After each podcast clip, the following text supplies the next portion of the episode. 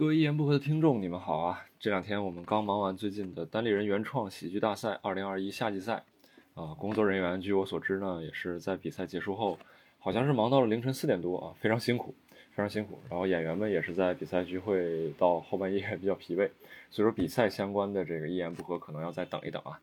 这期呢，就是前段时间请来了一位单立人的新朋友，暂停实验室的创始人郭婷婷啊。他们公司是做心理学相关产品的，跟这个郭老师聊了一期，啊我们一起聊聊这个最近工作的状态啊，如何缓解疲惫啊，包括心理的一些理论跟喜剧如何结合啊，等等等等。这几天刚好是中秋假期，如果有没能跟家人团聚的朋友，一个人过节的朋友，希望这期节目能够有幸的在这个假期陪伴你，也祝各位听众假期快乐，中秋快乐。那我们就话不多说，进正片。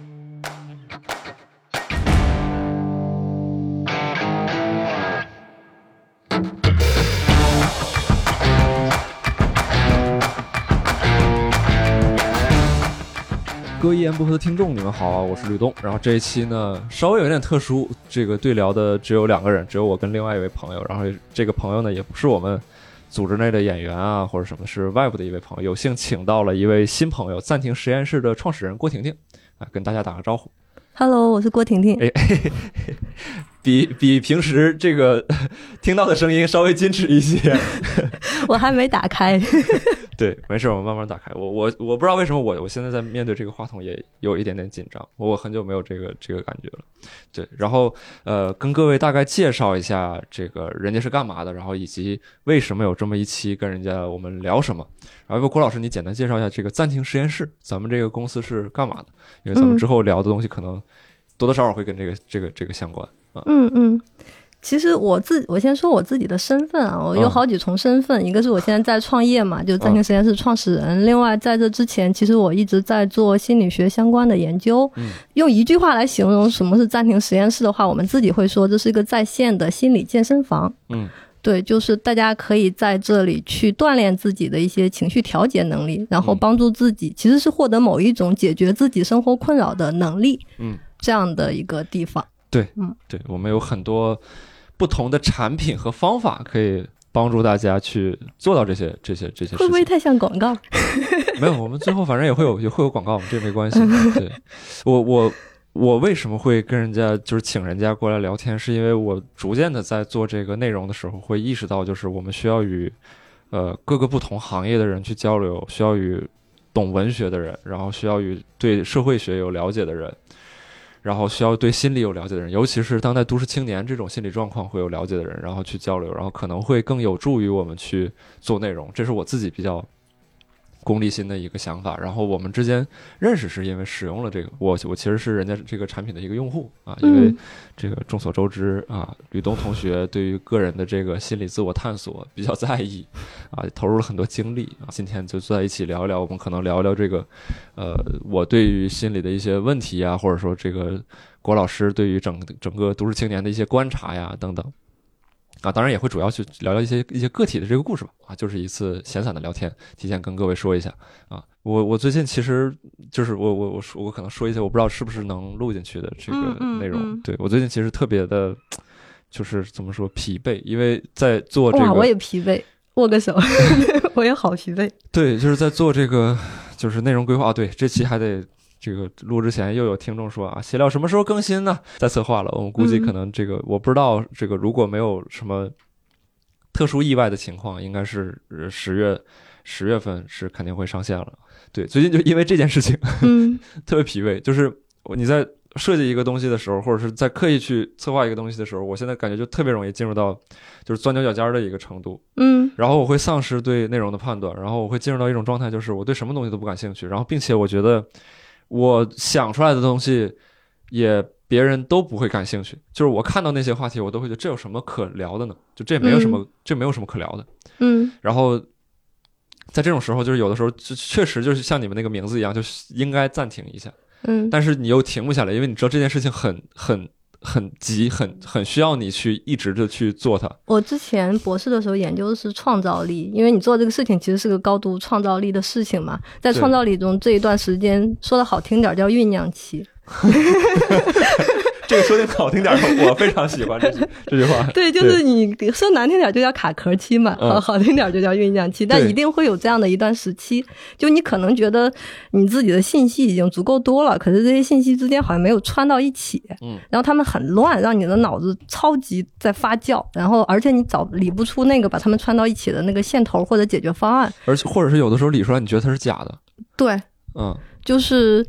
这个时候，我我们之前也在找突破酝酿期的，对突破这一段时间的一些方法。确实，就像你说的，就是这个时候你适合的是暂停。比如说，你出去散个步、洗个澡，你就像阿基米德一样，对吧？然后只是散个步、洗个，我以为说你出去休个假，然后可以听说，你看人家脑科学家会说，你该出去休息一段时间。对，休息时间可长可短了，就是就日常的迷你休息和大休假其实都 OK。就它其实是让你去干点别的，就是特别是干点就是看上去比较轻松的这种。就是让自己的这些东西发酵，自然的发酵一段时间的这种事情，然后也也包括说做冥想的练习啊之类的，这都算。然后甚至还有一个说是，就是我们之前还看过一篇文章说做眼动，就是眼睛就是就是动来动去的等等，反正就是一些看上去有一点无聊，在你们这些创作的人看来有点耽误时间的事情，这些事情恰恰是重要的。因为它能够让你的大脑在后台完成这样的一个整合，对。但你你就你这段时间需要突破，可是突破就像你说的，你越去想这个问题本身，你越把精力集中在这上面，你越难突破。因为就像你说，这叫牛角尖儿，这是思维定式。对你打破它的定式，你就是卸一下力，去做点别的。嗯，对，我觉得，我觉得就是自己。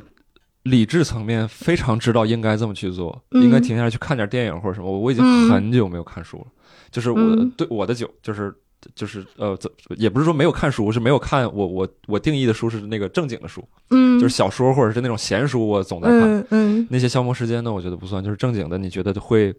是你关注的问题也好，或者是你平常学习的东西，或者是真正具备美感的一些文学的这种东西，那不又是在学习吗？对，就是 然后没有去看，然后不能去看点消磨时间的吗？就是最近在看一些消磨时间，但看的时候你就会着急嘛。然后我前一段时间就跟朋一个朋友交流完这个状态之后，他就在一个微博下面艾特我，我就觉得非常说的是我的那个。状态，就有个博主发了一个微博说换了新电脑，下了一个 Steam，Steam 就是跟各位听众解释一下，是一个游游戏平台。嗯，然后就看着列表里一串串游戏，但没有打开的欲望，说它已经被摧毁了。然后有一点点闲暇就很恐慌，打游戏会难受，读书也会难受，看电影。哎，是何森堡那一条吗？好像是安迪斯尘封，还是我不知道何森宝是不是转了。然后他说写稿的时候也不专心，而且四处摸鱼，我的生活碎片化了。就是我乍一看这个微博的时候，我也以为是我被碎片化了。因为我最近在狂看抖音，因为我我因为我觉得抖音上面的内容特别厉害，就是我不知道有很多听众对你不是在享受的模式啊，你在分析他们，你你还是在工作模式里。对，就是我最近看完之后，然后我有段时间是进入到我以为的用户状态了，就是我会一刷刷两三个小时，嗯，但我其实也没有享受，就是我我还是会有一些那个观察的一定比例的观察那个在，嗯，对，然后。然后我最近我以为是我刷抖音的时间太多了，导致我受到这个软件影响，我我已经失去了专注的能力了。嗯。然后后来我又看他下面的一些留言，然后我觉得就有一个人说的特别是我这个状态，就是他说会不会是因为事情太多，导导致做每件事情的时候都在觉得是拖延别的事情，然后结果原本很正常的娱乐也充满了负罪感。嗯，然后像那个何森堡说的，就是忙的时候心说好累，真想休息一下，等歇下来又觉得忐忑，还有那么多活没干，然后怎么能休息？于是又起来干活，可以刚一开始干，心又说好累，想歇会儿。就是我，我就确实我看到他们说的，我就觉得哦，是是这个状态，就是是是因为在这样的一个状态，所以说没办法休息，因为没办法休息，也就没办法再重新去好好的工作。是。我我太理解这种状态了。其实我我没开始做这个事儿那段时间，我恰好也处于这种状态。我觉得我最近其实又处于这种状态了，因为最近在融资。然后上一次就我们刚开始做暂停实验室这个事儿的时候，我也恰好在这种状态里。嗯，所以其实就我会觉得我在做一个让我们自己想办法休息一下的，对这样的一个一个产品。包括现在有一本讲正念的书，就把这个叫做高效休息法。就特别适合你们这种人，就就就这个名字，你们一听就觉得就开始兴奋了，这对，就就想试，就是你你们休息的时候就在想高效这件事情，真的很可怕。对，我之前我之前跟那个那个心理咨询师说，我前、我最近遇到的困难是这个如何努力的放松。就所以为什么现在睡觉的问题特别难，就是因为睡觉它就是一个跟努力相反反义词，你越努力你就越难睡着，嗯。嗯对你越努力你就越难放松，其实是一个道理。我我我确确实意识到一件事情，就是我之前学会的游戏或者是擅长的游戏方式，嗯。都是努力跟刻苦。嗯。就是你如果说这件事儿很累，对我来说其实并不困难，嗯，我已经很习惯于这种啊，高压或者是抗就是对。长期战斗的这种模式。对，游戏有一个定义，就是你在努力的做一个 非常困难的事情，然后完成一个非常困难的目标，但你把它叫做娱乐，那是游戏的定义。对，然后就是它一定要给你设点障碍，让你去努力的。对，就是前一段时间我会发现，就比如说做运动的时候也好，或者是嗯。包括我们刚才聊到努力的放松这件事情也好，嗯。就是最后有个拉伸，做运动的时候有个拉伸环节，嗯。就教练会给你找个什么泡沫轴压一下你的腿嗯。或者怎么样，嗯那个时候你是要尽量让自己腿不要使劲儿，但是因为疼，你很想使劲儿，嗯。然后。那个是我在身体上第一次再去感受，就是如如何 控制自己用力的去放松。但我知道那个状态肯定是不对，就是我只是在怕疼，就嗯也没有说真正的想是要靠近放松这件事情。但最近就嗯确实在体会，就是、就是如何能能控制自己去去停下来呀、或者是怎么样。对，你是不是有一段时间没做我们的练习了？有段时间还是这是 犀利，呃，感觉这个被检查了作业这种，有段时间没做了，有段时间没做了。因为之之前，因为因为这个你说的这个状态，其实一看就是脱离了对你练习很久的状态。嗯，我我 我我自己太懂这种状态，因为来我们这儿的人大部分都是这样的，嗯。就就是我之前一直以为我做完四期可以了，我毕业了，我不用再做了，此生不用再做。了，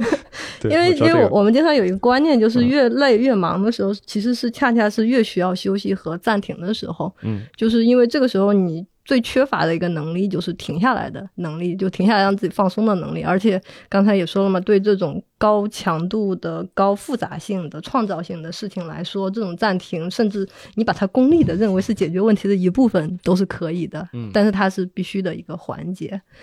对，所以我我自己。就我们这边的人，我们做了一个压力源的调查。你刚才你说那个的时候，我脑子里反映出了一个专业名词，就叫压力源，就是你最近的压力源是啥？对，嗯发现说来我们这儿的人，大概有百分之七八十的人都是跟工作有关的压力源。嗯就当代大家都这年轻人么上进，对当代年轻人一点都不佛系。就是之前就大家对心理学好像有一个刻板印象，就是心理学在解决人的情感问题，对吧？什么孤独啊、恋爱啊、嗯婚姻关系啊之类的。然后我，然后我们的调查发现不是，就是其实大家最关心的是跟个人成长啊、职业啊，对对对对，make more money，对对对，这这是现在年轻人不是年年轻人了，就是大概是二十五到四十，甚至四十五岁，就整个职业生涯期间最 第一位的 top one 的压力都来自于这个。轮回，就是是一个永永堕轮回的这种感觉，就逃不出去了。对我们，我们看到说，直到七零前的人才开始工作压力不是第一位了，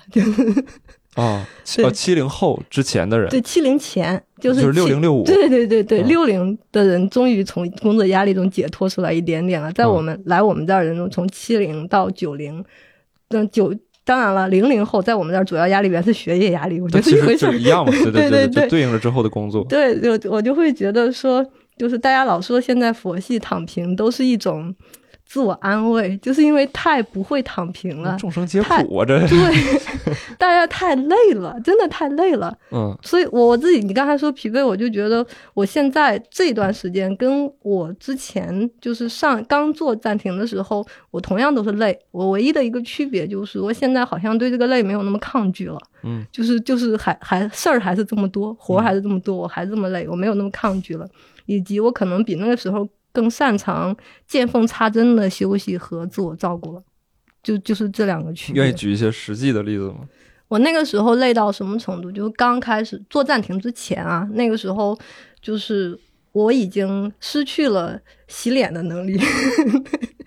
就就是我每天不洗脸，就是我会是在早晨不不得不出门的时候洗脸。我回到家就我就累的直接躺在床上了。嗯，对，有的时候甚至衣服都都没脱，就是觉得累到回到家第一件事我就要躺着，我就起不来了，就是累到这种程度。但是早晨你要洗脸的，要出去见人嘛，所以那个时候那种洗脸其实并不是一种自我照顾，嗯，他还是为了你不得不去工作做的一点准备，只是服务于工作的一部分。对对对对，然后我是当时就是刚开始做这个练习的时候，做正念练习的时候，那个时候我也跟你一样。就是我之前也是个资深的练习者，练了好长时间，然后停了一段时间，然后非常非常累，又开始练。然后我当时闭上眼睛感受呼吸的时候，我的第一个感觉是我脸上糊了一层油。嗯，我试试看，我回去能不能，我试试看，我回去能不能这今天晚上就听劝，再先做一次这个呼吸的练习。对，然后我就会就是那些疲惫的感觉一下子变得非常明显。嗯，但在那之前，我感觉我是一种跟身体失去了连接的状态。就是在那种非常累的时候，就你只活在你的头脑里的，你每天的做的事情和你要做的工作，就是你的手和你的脑子在做事情，身体的其他所有的部位都被你完全忽略掉了。他们他们的累也好，他们的想躺平也好，就他们需要被照顾的这些体验，包括他们无法放松下来，可能你的很多肌肉，比如说肩膀啊、脖子啊什么都在紧张也好，我觉得那个时候我完全不知道，但现在我知道了。就我现在，我比如说我平均每天要去见三波人，我特别讨厌见人，因为我是属于那种有点内向的。我在见人中间，我会见缝插针的躺着。你咋？那万一人家那边没有地方躺着呢？就就是尽可能的尽可能的躺。对对对，尽可能的躺着，然后 以及说就是就是。比如说，在这个过程中，我会觉察我的饥饿感，因为有的时候确实来不及吃东西。比如早晨我根本就没吃东西，我就出去见人了，然后我会及时的赶紧给自己补一点东西。甚至那个时候我已经紧张到我其实并没有食欲，但是我知道我这个时候需要吃点东西。嗯，对对对，我需要吃，我需要做什么这件事特别。我会觉得那个时候我还是留着留着一部分意识去照顾自己的，就是。就是我会觉得这是我现在跟那个时候最大的一个变化，所以我就会觉得我对自己还不错。这只是一个阶段，就是这种疲惫或者累是一个阶段，它会过去的，并且我会有一种，就是比那个时候会有一种更多的胜任感，觉得我我有这种资源去应对这样的疲惫，就是这种能力，就比较清楚自己现在是什么样子，然后以及我该如何处理它。对对对，啊。对我，我最近确实是，就是我是经历了一段时间之后，才反应过来自己处在这样的阶段。对，大家都反射弧都挺长的，在这件事情上。对，就是，然后也就可能到今天，比如说跟你录的这两天，然后可能才会意识到，就是我要去怎么处理，但也还没开始行动。嗯，对，然后只是心态上在逐渐调整，就是就是整体整体动作会会慢一些。我刚才有意识到，就我跟你说话的时候，意识到我腿有点麻。就类对类似的这这种感觉，我会觉得现在好像它变成了我的一个肌肉记忆，就是经常会照看一下自己现在的状态，或者自己处在什么样的一个状态里面，然后以及要不要去调整一下呀？对，就是一种，就是用我们的术语叫觉察。嗯，就是呃，怎么想？我想想啊，给听众翻译一下，让这事儿别别那么玄乎啊！我知道在你们脑子里边，就这个东西已经可能有一些距离感了。就是认识一件事儿吧，就是认识一件事儿吧。你原来认识的是外部的事情，你学语文、学外语。知道，我觉得觉察的那个就是最通俗的说法，就是知道。嗯，就是你知道你现在是什么样的一个状态，你你知道你身体的各种部位，包括你头脑现在处于一个什么样的状态，就是知道是接下来你去采取行动的一个前提嘛。了解。当然了，就是可能一个好处就是。哪怕是自己一个人待着的时候，会更加擅长自得其乐一点吧。你 怎么讲？为为什么露出了郭老师？怎我这么说，这个有点太不客气了。但是郭老师时常有的时候露出一些小男生的猥琐笑容，就是也不知道他自得其乐的时候是玩了什么得意的游戏，还是？就我特别擅长自得其乐，因为我现在是一个人待着嘛，就我一个人住。嗯，就比如说吃东西啊，然后。看随随便看点啥呀，然后就听点音乐呀，然后收拾收拾啊之类的，我就会觉得那个那个时间可以把时间过得特别慢，嗯，就是那个时候你就完全没有没有时间的概念。比如说你吃点东西，你想吃多长时间吃多长时间，我一定要给自己；或者你想睡觉想睡多长时间睡多长时间，就一定要给自己留出这样的一段空白期来。就我我特别享受这样的时候。我我少数很少数的时间能这个样子，我就是印象当中，也就是最近的一次，可能是前两三周还是什么时候，就是有一天晚上工作完了，我对那天的工作任务比较满意。哎呀，所以我回到家里之后，然后心安理得的在那边听听了一会儿歌，就是听了一会儿我喜欢的这个乐曲啊，或者什么类似这种。然后那个时间是我能回忆起的近期我觉得比较比较快乐的这个。也算不上快乐吧，快乐这个好像有点太外放了，就是比较愉悦的时间吧，比较愉悦的时间。我脑子中浮现出一个苦孩子的形象。啊，但还行，但还行，还还行。对，在这边自己坐在客厅里还挺开心的。嗯，但但很少，但确实很少。实话实说，很少。我不太擅长。对。就是我，今天在跟就我们同事聊天，他们在讲这个自我照顾的时候，就就其实是一个心理学的算是理论或者发现吧。就是说，人是在最忙和最累的时候是最需要自我照顾的，可是也恰恰是在那种时候，人们会首先剥夺掉的是这些东西。嗯，就觉得我已经那么忙了，我就没有时间嗯去做这些事儿，或者这些事儿是我生活中最没有必要的那个部分。嗯，因为这个时候我需要先去解决问题，我要去搞定我的工作。这就陷入了一个有点恶性循环的那种时候。嗯，哎呀，说到这儿又要自我暴露，我不愿意录播客的一个原因是 也也是因为我不愿意自我暴露，就是对，呃，就是我我我我我确实就是最近我也有意识到一点，就是呃，我我有时候在审视我对于另一半的需求都有什么，嗯，然后我会特别对其中一个需求特别不爽的是。我会有的时候会需要对方照顾，就是他照顾我的感受，或者是倾听我最近的一些关关注我，像像像一个就是你最近怎么样啊？然后比如说我有什么事儿，我要可以跟他一起一直去说呀，或者怎么样？对，然后后来后来我其实呃自己我我只是产生一个感觉，我没有像你这种比如说理论或者学术上的这种认识，我只是产生一个感觉，就是我觉得这些事情其实是自己的事情，就我不应该。把它归于我对于另一半的一个需求，嗯。就是我不应该为了找一个人听我说话，然后我就想要去找个女朋友，嗯，对，对，就是这个是我这个这个前一段时间认识到的一件事情，但可能现在也没有不一定能完全的做得到，就可能我还是说，就是我在对，比如说别人现在问我，吕东，你对于另一半的需求是什么？可能我还是会说，我说我需要他关心我，我需要他关注我，嗯，对，但是但是确实我可能意识到这件事情就。就就就就就其其实是应该是自己的事情，你看像我们这种没有知识、没有文化的人，就特别容易走极端。然后我就想到这些事情的时候，我在想，是不是人注定孤独？就是类似这种，就会就会走到另外一个，就再往前多走一个步，就走出没有道理的一步。对，就是不是是这样的一个回路？我总结一下，就是啊，我自己照顾自己好难，那我找一个人，他既能照顾自己，又能照顾我，这就难上加难。于是我可能 很难找到另一半，于是我可能就孤独了，是这样的一个那个那个回路是那个回路是我不应该找到另一方照顾我，然后人应人注定是孤独的。哦，就是你你假设一个人照顾自己就已经很难了，是应当的。对对对，然后去照顾别人这个事儿没有这么应当。凭什么是这种感觉吗？对，就是人应当自己照顾自己，然后所以人是孤独的，就是那个推论。对，但是但现在现在看来，肯定是我我是觉得稍微有一点荒谬了。就是人跟人的连接，或者说这种理由，不应该只是说我需要他照顾我，嗯，或者说他能照顾我，我就怎么怎么样。是是，对，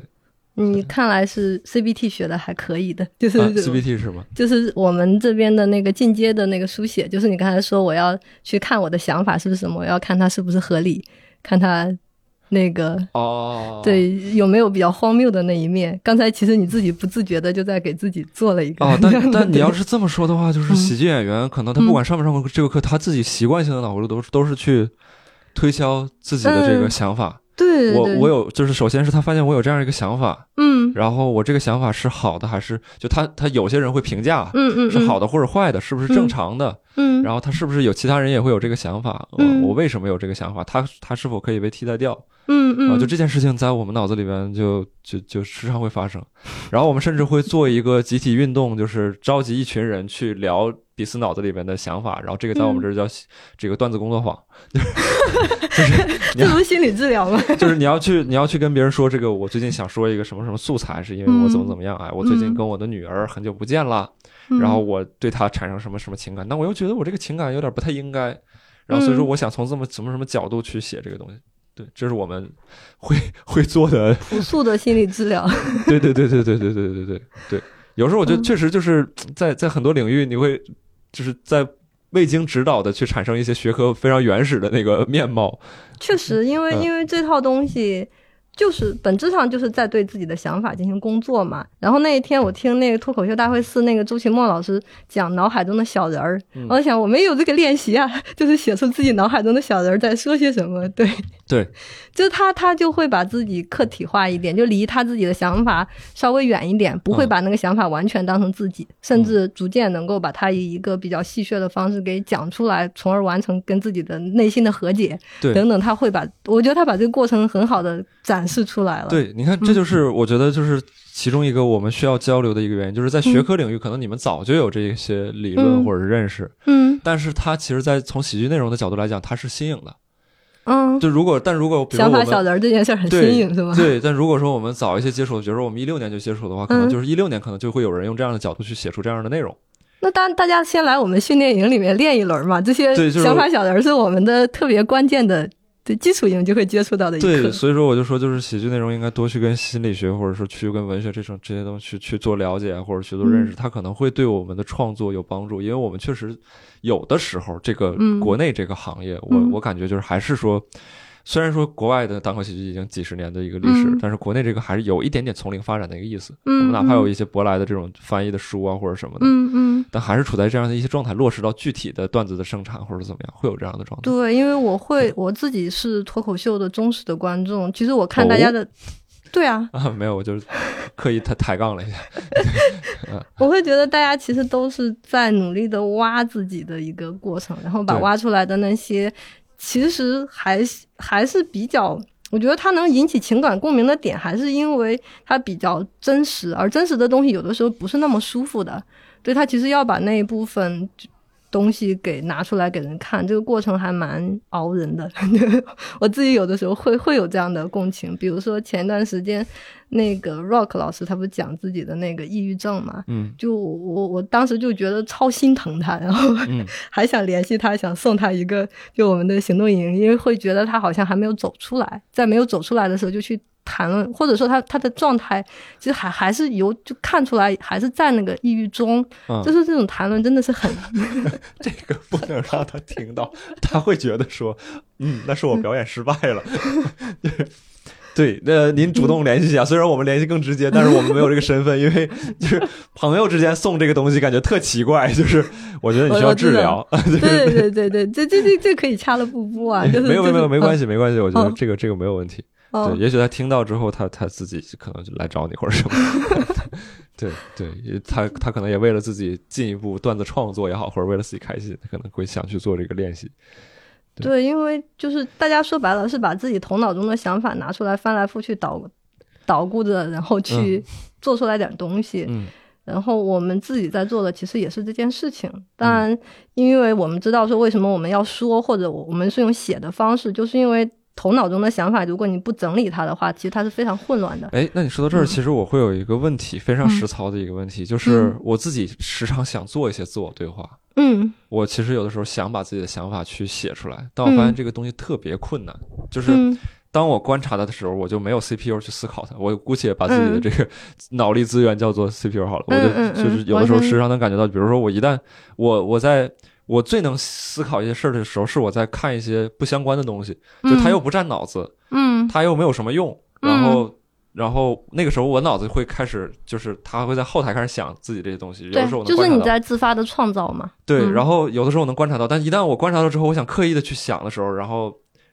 这个时候偶尔还能持续，但是也持续不了多久。但是嗯别说想了，但一旦我要开始写，我自己觉得，哎呀，我我开始思考这些事情了，我思考自己相关的这些事情，嗯马上就停了，就是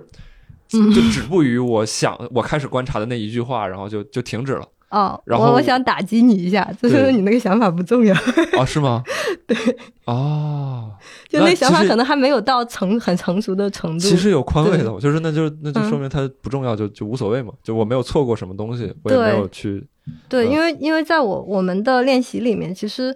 我们有正念正念练习的过程，那个过程可能很多人他会有头脑中的一些走神儿的想法或怎么样的，然后还有一个是练习完之后记录的过程，然后有些人他就会在就是练习中就试图去捕捉那些想法，因为他待会儿想要去记录它，然后就发现说很快就忘掉了。嗯，就是我我们就会有一个比喻说，大脑的想法就像泡泡机。它就是会随时破掉了，这就是想法的本质。嗯就是所以在这个过程中，重要的是观察它的这个本质，而不是它的内容。嗯所以在这种情况下，如果它是一些不稳定的想法，就是泡泡，你就不用特别刻意的一定要去抓住它。嗯嗯那比如说，另外一件事情就是，比如说我嗯非常确定我自己的一些核心问题，然后我想去推销这些核心问题的哦，那个我们叫做内心的磁带。对，就怎么都走不下去。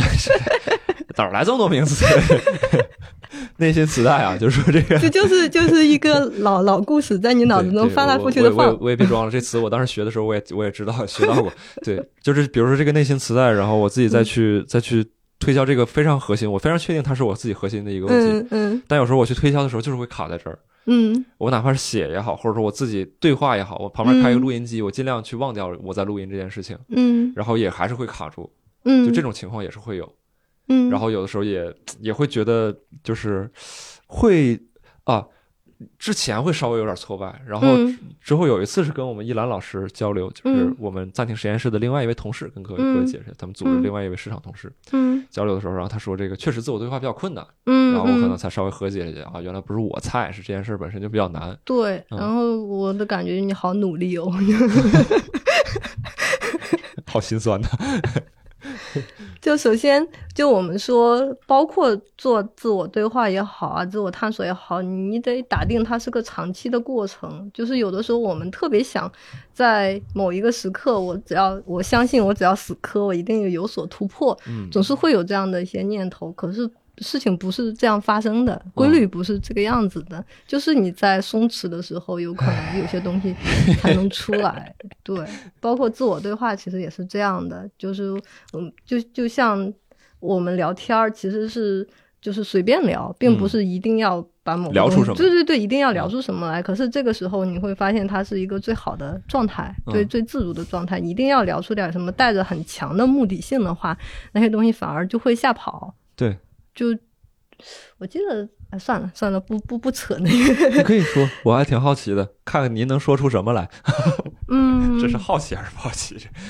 就是有有时候我们就说观察自己的想法，很像是那个猫在洞口逮耗子，就是这个时候其实你要有耐心，你什么都不能，动。我就特别就是想，你就你如果出手太早的话，把这个耗子洞给它切开，把这个耗子给我啊，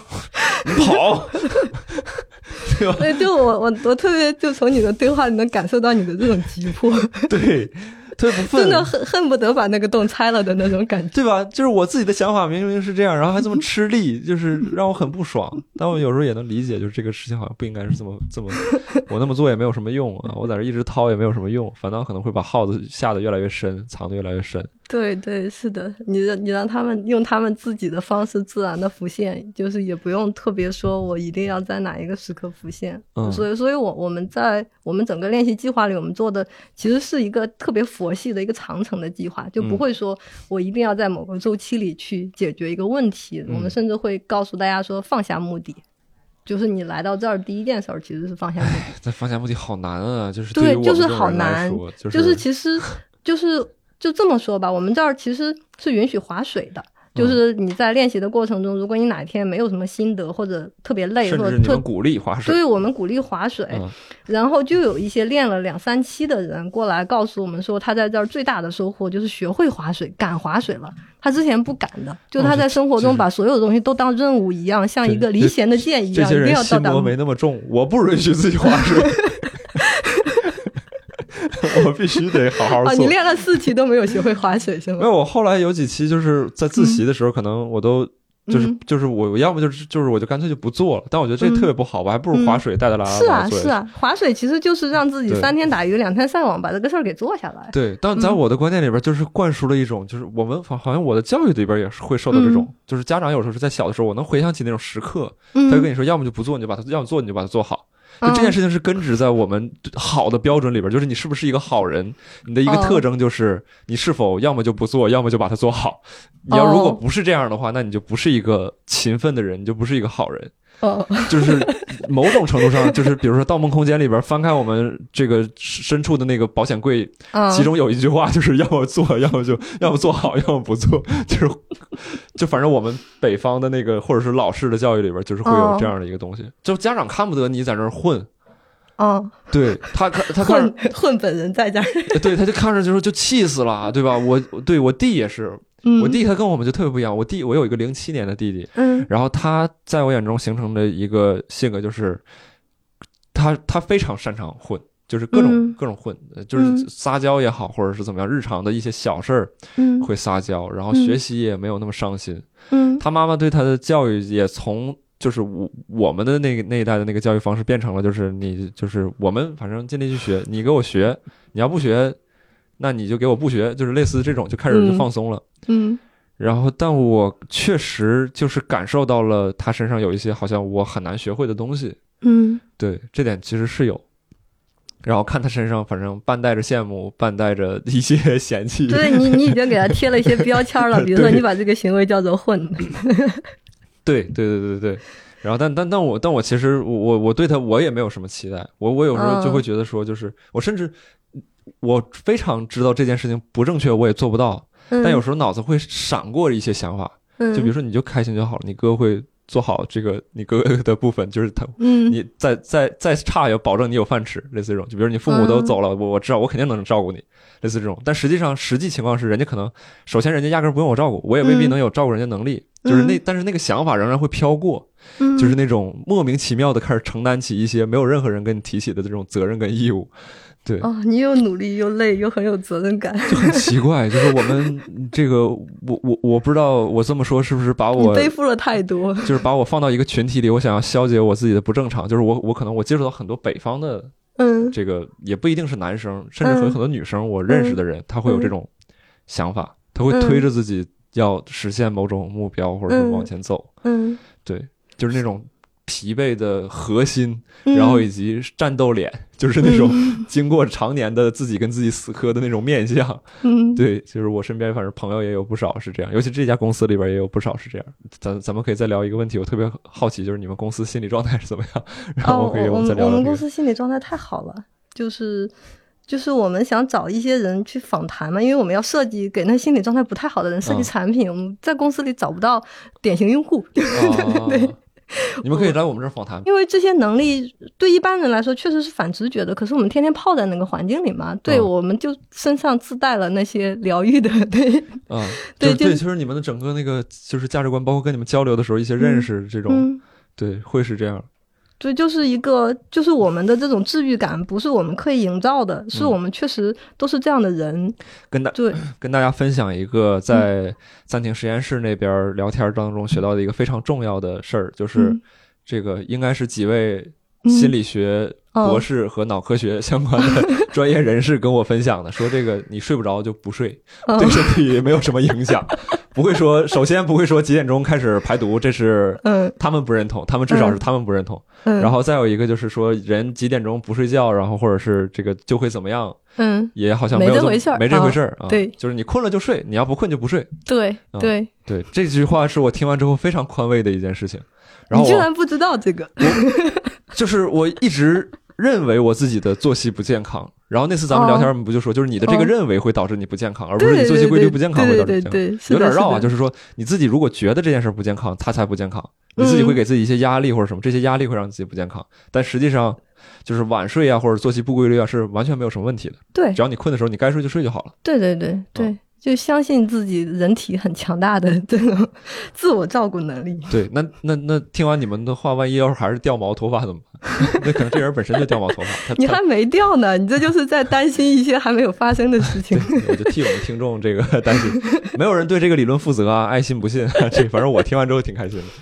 对，我我们最近在研发睡眠相关的东西，这是一个很核心的，就是这一类的知识教育是大家不知道的，就是你你自己。但你们怎么知道你们知道的是对的呢？科学一直在迭代，是不是？因为知道了这些之后，大家睡得更好了。我们看的是结果，就是就是你把这些包袱放下之后，你就发现你真的就更容易睡着了。嗯，就是其实我们把自己叫做心理干预嘛，就我们做这行叫心理干预，但是干预的一个。特征或者说干预的要义，其实恰恰是不干预，就是我们发现这里面的核心起效的东西叫做顺其自然。我们是在教大家学会顺其自然，但我们本来就很干预。其实 你干预的是认识上的这个东西。对对对对，就是大家失去了，因为有太多的规则、太多的规矩、太多教你该这该那的东西，你慢慢丧失了这个跟自己真实的需求对话、顺其自然的这种能力。然后你就一堆纠结啊，一堆问题，一堆死磕，然后把自己搞得越来越……那任性的话没有问题吗？在这种社会，你看你这个，对吧？就是 忍不住的担心。这个是这个是我会问，然后我觉得也是我们很多我们这种人吧，姑且应该我这个放在群体里边比较安全感一些。嗯，如果有我们的话，对对吧？比如说我最近在在做内容的时候，然后剥剥离出来一些核心关键词，比如说不确定性、不不确定性。对，然后这个环境会缺乏一些亲密感，缺乏亲密感那个另说，但不确定性好像确实是一种事实。对，它是事实。对，就是我们不再像以前一样，就是某个职业你一直干就完事儿了。对，你只需要处理这个职业内的问题，你比如说跟领导的问题、跟同事的问题。不确定性焦虑。你现在很多人需要处处理职业外的问题，我干着这个工作，我如何能找到下一份工作？我三十五岁，类似这种这种事情。三十五岁以前，在这个这个这个词语在以前是没有什么特殊含义的。嗯啊，现在好像有了。然后好像也有很多事情，因为这个环境有了一些特殊含义，对对吧？这个环境，所以说大家可能多多少少都会开始什么支付费也好，或者怎么样，都是为自己去在不确定当中找到一种确定嘛。对，大家太太希望，就像你说，大家希望的是在不确定中找确定，嗯，这就很扯。因为如果你对不确定性的承认是一种完完全全的承认，你接受这是一种事实，你就知道这是个不确定性社会。你为什么要去找那个确定呢？你要找的是应对方案的。那你就跟我们办公室领养这个瞎猫似的，那你碰这我我们养才能活。现在你万一没人养的，在外边嗝屁了咋整啊？所以我们我们其实应对不确定性的东西，不是去找确定性，我们找的是灵活性。就是你在不确定性中总有一个叫做此时此刻的东西，此时此刻是什么样子的？你有一个对此时此刻下一步可以做什么的一个判断，但这个判断有可能会随着时间推移它会变，所以你你想要应对不确定性，核心的一个东西叫灵活。嗯，对你你不是完全基于过去的经验去做事情，嗯，你也不是基于对未来的预判，因为未来你预判不了，嗯，所以你唯一拥有的其实就是此时此刻它是什么样子的，嗯然后我。可以做出什么样的反应？就基于这个事实做出什么样反应？可是这个反应也可能下一秒它就变了，或者下一刻它就变了。不知道你说的是不是我下面说的这个东西？嗯，但我确实我在做很多事情的判断和选择的时候，我依赖的都是一个感觉，嗯，一个一开始甚至说不清楚的感觉。就前一段时间我跟大一老师交流的时候也是，就是做内容的时候，包括我来到北京，为什么到单立人？一开始的时候，比如我家里问我。啊，你为啥你上一个工作做挺好的，然后你要嗯。换城市，要换做行业也要这么大变动，然后从大公司跳到小公司，类似这种等等的反驳理由吧，客观的这种罗列，嗯，然后我我我当时也是说的就是一个没有什么理由的理由，就是我我我觉得我要去，嗯，总体来讲的话，我乐意，我想去 啊，我就要去，嗯，然后。我我之前其实对于这件事情自己也会怀疑，但确实我随着做内容做的时间越长，时间越来越长之后，我会对这件事情越来越相信。虽然说没有到我任何时刻都能非常坚定的跟别人说我相信我的感觉到这个程度，嗯但我确实会相比于之前我没有那么怀疑了，或者说我越来越觉得这件事情好像也从一个主观性的事情，甚至变成一个客观的理由了。嗯，对，原来我说这件事情的时候，我觉得是一种任性的说法，然后现在我会慢慢觉得就是它就是一个依据。对啊，所以就是起。起始点可能是任性的，可是你慢慢的会为自己的任性去找一些。但是这里边就会有一个问题，就是你需要去跟外部去交流，比如你最近在建投资，嗯，我我最近可能有的时候会需要见一些客户，嗯。嗯，我感觉我觉得行，嗯，人家不相信我，就是这些事情很难去说服别人，嗯。嗯，就是而且这个其实涉及到一个比较大的问题，就是说，呃，如果说我们之前提倡那种生活方式也好，或者什么是对的，就是我相信自己的感觉这种东西是对的，嗯。那其实它好像它跟商业这边存在一个很大的嗯。矛盾，就是判断依据的一个矛盾。嗯。你生活当中你相信你自己的感觉，这个是没有问题，但是你商业当中你要罗列出大量客观的东西，嗯。才能去沟通和交流，去说服别人销售这些东西。嗯嗯。嗯，然后这个里边我反正我确实绕了一段时间，我现在的结论是把生活跟工作分开，但我对这个答案并不满意。嗯，对，你怎么看待这些这这个事情？我我我把那个我好像都没把问题说的特别清楚，大概对首。先就我对那个感觉有一个我自己的定义，叫做模糊运算。嗯就是你可以理解为，其实 AI 它做决定，就是或者说，就是机器人它做决定的时候，它其实有一些乱七八糟的依据，它要在里面去找出一个现在的最优解。嗯那个东西很多时候它是黑箱子的，你并不知道。我会觉得我们现在做的很多决定就是这样的模糊运算，你把它叫做感觉也好，可是它不是完全没有依据的，嗯它是有依据的。只是说这个依据它没有那么的清楚和明确，因为你做的是个非常复杂的决定，复杂的决定它就不是一步步推导出来的，它就是通过模糊运算算出来的。所以这个时候，相信自己有这种模糊运算的能力，或者说在自己掌握的信息量还算很大的情况下，相信自己有这种模糊运算能力，我觉得这个不是这个，也许就是你现在此刻能做的 最好的选择。你你去见投资人的时候是一个怎么样的场景？就比如他会问你一些什么东西的时候，我我会非常笃定的告诉他，这就是我们在充分的掌握了用户的需求、市场的市场的需求以及科学的证据之后，我们目前能做出的一个最好的选择，就是我们现在这个产品的模式。我就是会非常笃定的这样告诉他们，我会觉得我不是在说服他们，我是在找和我有一样的相信和一样的证据的人。就如果大家的证据就是都差不多，嗯知道的东西的那个起点是一致的，大脑的那个模糊运算可能能出来一样东西，我们只是碰在一起了。嗯我并不是在说服他，如果他没有跟我一样的背景信息，我也觉得这种说服是无效的。对这呃，这个这个这个，听到您这么说，其实我挺开心的，因为今天今天我还在跟我领导交流这件事，就是我觉得前段时间我做的也不是说不好吧，我稍微有一点点后悔的一个事情，就是我们做我们的这个招商策划也好，或者是跟嗯。一些客户的交流过程当中，我在用人家的语言去描述我们的这个一些认识或者是问题，嗯，就比如说我原来的认识就是模糊的，比如说我、我嗯有些人经常问我们用户用户画像。嗯，我的答案可能就是说，我觉得就是老百姓，老百姓就听我们节目，我们节目就是做给老做给老百姓听的。嗯。但这件事情不是一个互联网的回答，嗯。呃，甚至是有的时候你在一些特殊场合说出这句话，好像都显得你是呃没有准备，甚至是不礼貌的。就是，但但我跟你说一个特别别特别搞笑的事情，就是前几天皮皮林接受投资人访谈的时候，嗯别人问他我们的愿景是什么，嗯，他说做大好事儿，有点像你刚才那个对，对，就是你你你这个有些时候你会特别也也不是说委屈吧，或者是就是你你你用人家的语言跟人家描述完之后，你自己也不认可，人家听完之后呢，可能还过来 challenge 你，然后你自己心里边说，哎呦。这他妈也不是我想说的，但我话都已经说出来了。你要说不是我自己想说的话，人家就问你说，那你刚才为什么那么说？你又要解释一大堆，你也没有机会跟人家解释，就是你自己就开始这个内心就开始这个小剧场，就别说小人了，就就广场了，你知道吗？就一堆人就开始叉着腰就开始吵了起来，类似这种。然后旁边还有几个起个的，哦，又失败喽，就是这种，就就非常非常非常非常的讨厌。然后就而且我确实对这件事情有很大的情绪，就是我觉得我们现在生活当中的一些不美好，是因为我们对于确定性的过度依赖。对，我们需要数据，我们需要去这些东西去说明，然后去看到一个判断一个人工作的结果也好，嗯判断一个项目是否值得投资也好，我们都在依赖一些相对确定的东西，但那些相对确定的东西其实反倒不能预测这个事物的趋势或者反映事物本质。对，然后现在就有一些做法是唯数据论嘛，就是或者是嗯围绕着数据去做工作，嗯，那这种扭扭曲的这个结果。我，我们 我们也围绕着数据的，是吧？就我们也在被这个东西绑架，我们拿能拿着跟别人说的也也是一些播放量或者什么这种东西，就是嗯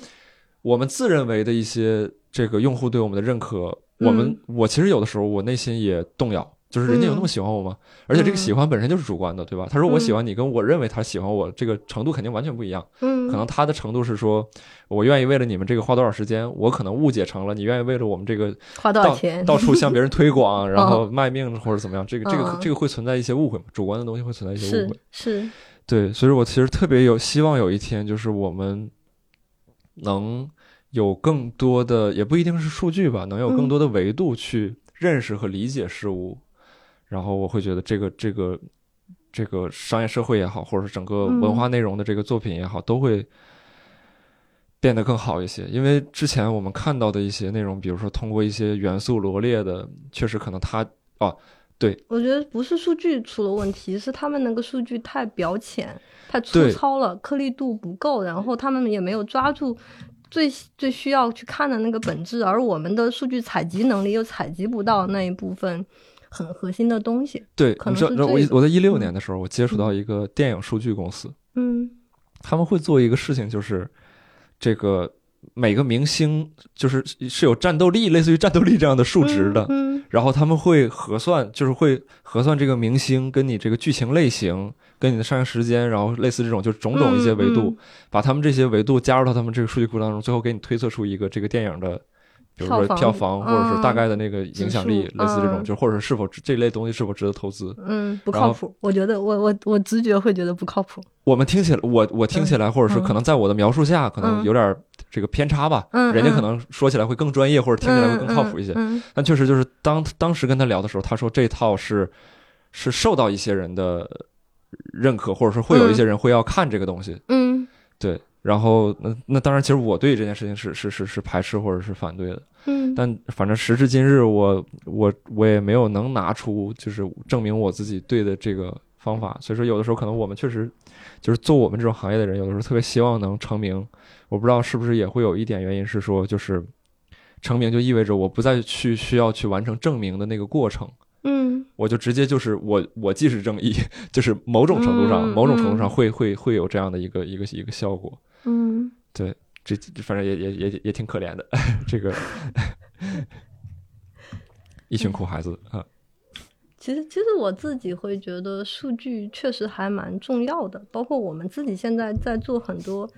决定，比如说我们要怎么设计我们产品的时候，我们依据的确实是数据。嗯，可可是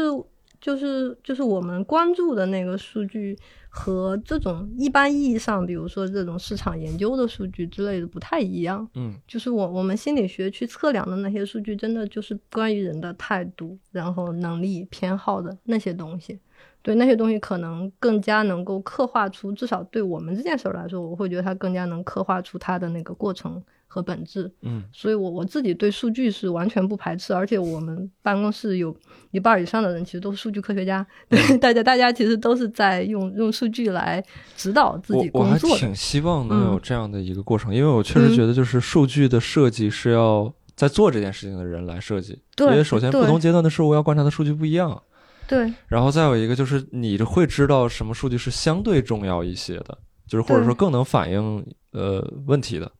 对，就是你的那个数据采集的维度和颗粒度，其实决定了你这个数据最后解释的漂不漂亮，一个很重要的前提。对，但我确实这方面我自己没有太做好，还需要去学习。对，就是就是我我会觉得我们还挺人形 AI 的，就是我我们思考问题的方式。呃，你说你们？对对对，就是我我们整个团队的风格还蛮人形 AI 的，就是。首先从用户端来看，他会觉得我们是一个还蛮有温度的、很很有爱的，包括从界面然后到里面说话的方式，你应该也有一些感觉，包括群里的那个氛围都是这个样子的。但事实上，我我自己对自己的评价，我非常不擅长一对一的跟人沟通。就因为我我的思维方式，或者说我我是那种共情能力，就用心理学术语，共情能力比较差的人，非常不会看人眼色，对，非常不容易读心，对，非常不会读心。可是安，那位我还变成了一个搞心理学的人，因为你觉得那是人家的问题，不是你的问题，不是，是是，可能我我们就是会把自己藏在这些工具后面，就是我们是用这个工具去跟人沟通的。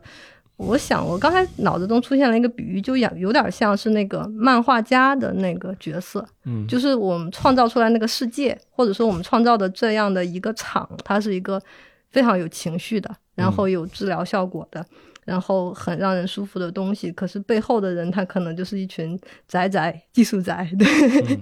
对。然后我我们就是因为不擅长跟人一对一的沟通，所以我们把很多的东西放在了技术。对，和那个确实很让我意外的就是你们这个产品的出现，因为之前我对这个东西的理解就是它可能是一些模糊的或者是无法言说的一些过程当中去解决这些问题，比如这个心理咨询，对，它可能没有一定的范式，说我来第一步、第二步、第三步去做什么，对对对，或者说不像健身，我先练哪儿后练哪儿这种那么存在一定格式化。这个规范的这种东西，我们挺像健身的，就是先练哪儿再练哪儿。对对，但你们这边能剥离出这么一个东西来，其实还挺，就是在心理学这个领域，对，还挺让我意外的。嗯，挺难的，就是因为这个东西跟心理咨询的技能其实不太一样。嗯，就是心理咨询它更多就是一个人际关系，就是你去要跟一个人建立关系，然后跟他沟通的过程。但我们这个真的更像是一个科学研究的过程，就是我要去。找这个过程，它大概如何用一个模型去描述？对，所以所以就是不知道，就是很多人，比如说有一些跟我们合作的一些网红 KOL 之类的，去我们公司，就他对我们的一个评价都是 nerdy。是那个那个 nerdy，我想想怎么跟大家解释，就是那种呃，《生活大爆炸》里边那个那个谁是谢尔顿谢耳朵的那个那种形象。是吗？可以这么说吗？但但但谢耳朵可能有点太过了，因为他研究的不是人，他研究的对是更加没有温度的一些东西。对我我我我我回收一收。嗯，对我我其实还挺羡慕，因为我我总觉得就是说，呃，文就是我当然没有希望说在文化领域总结出一个非常条条框框具体的那种流水线也好，或者是生产方法论。嗯，但我确实也觉得这个东西现在。你说这个言传身教，就是有很多东西是是没有办法通过这种，就是言语去交流的。这个东西有点过多了，就是我觉得不至于这么多。嗯，就有些东西还是可以被呃认知的。嗯嗯。然后我我们其实做这个事儿的主要的原因，一个是我我自己的，当然是我自己的兴趣。另外一个一个就是心理学，它有很多东西确实能帮到很多人。就就像你说的，不只是喜剧演员需要，可能。人人都需要懂一点这种心理学，就如何跟自己相处的这种方法。但如果说是用心理咨询的方式去做这件事儿，花费太高，对，以及太低效了，而且市面上并没有这么多高质量的心理咨询的供给。我知道很多人对这个事儿感兴趣，可能对他们来说就是个传说中的事情，就离自己很远，因为是自己找不到和负担不起的。哦，对对，它的费用确实有点高，而且比较漫长，比较漫长。对，漫长和贵，所以我们其实，在我们试图在做的一个事情，就是让大家用一，至少是在第一次接触这件事儿的时候，是用一种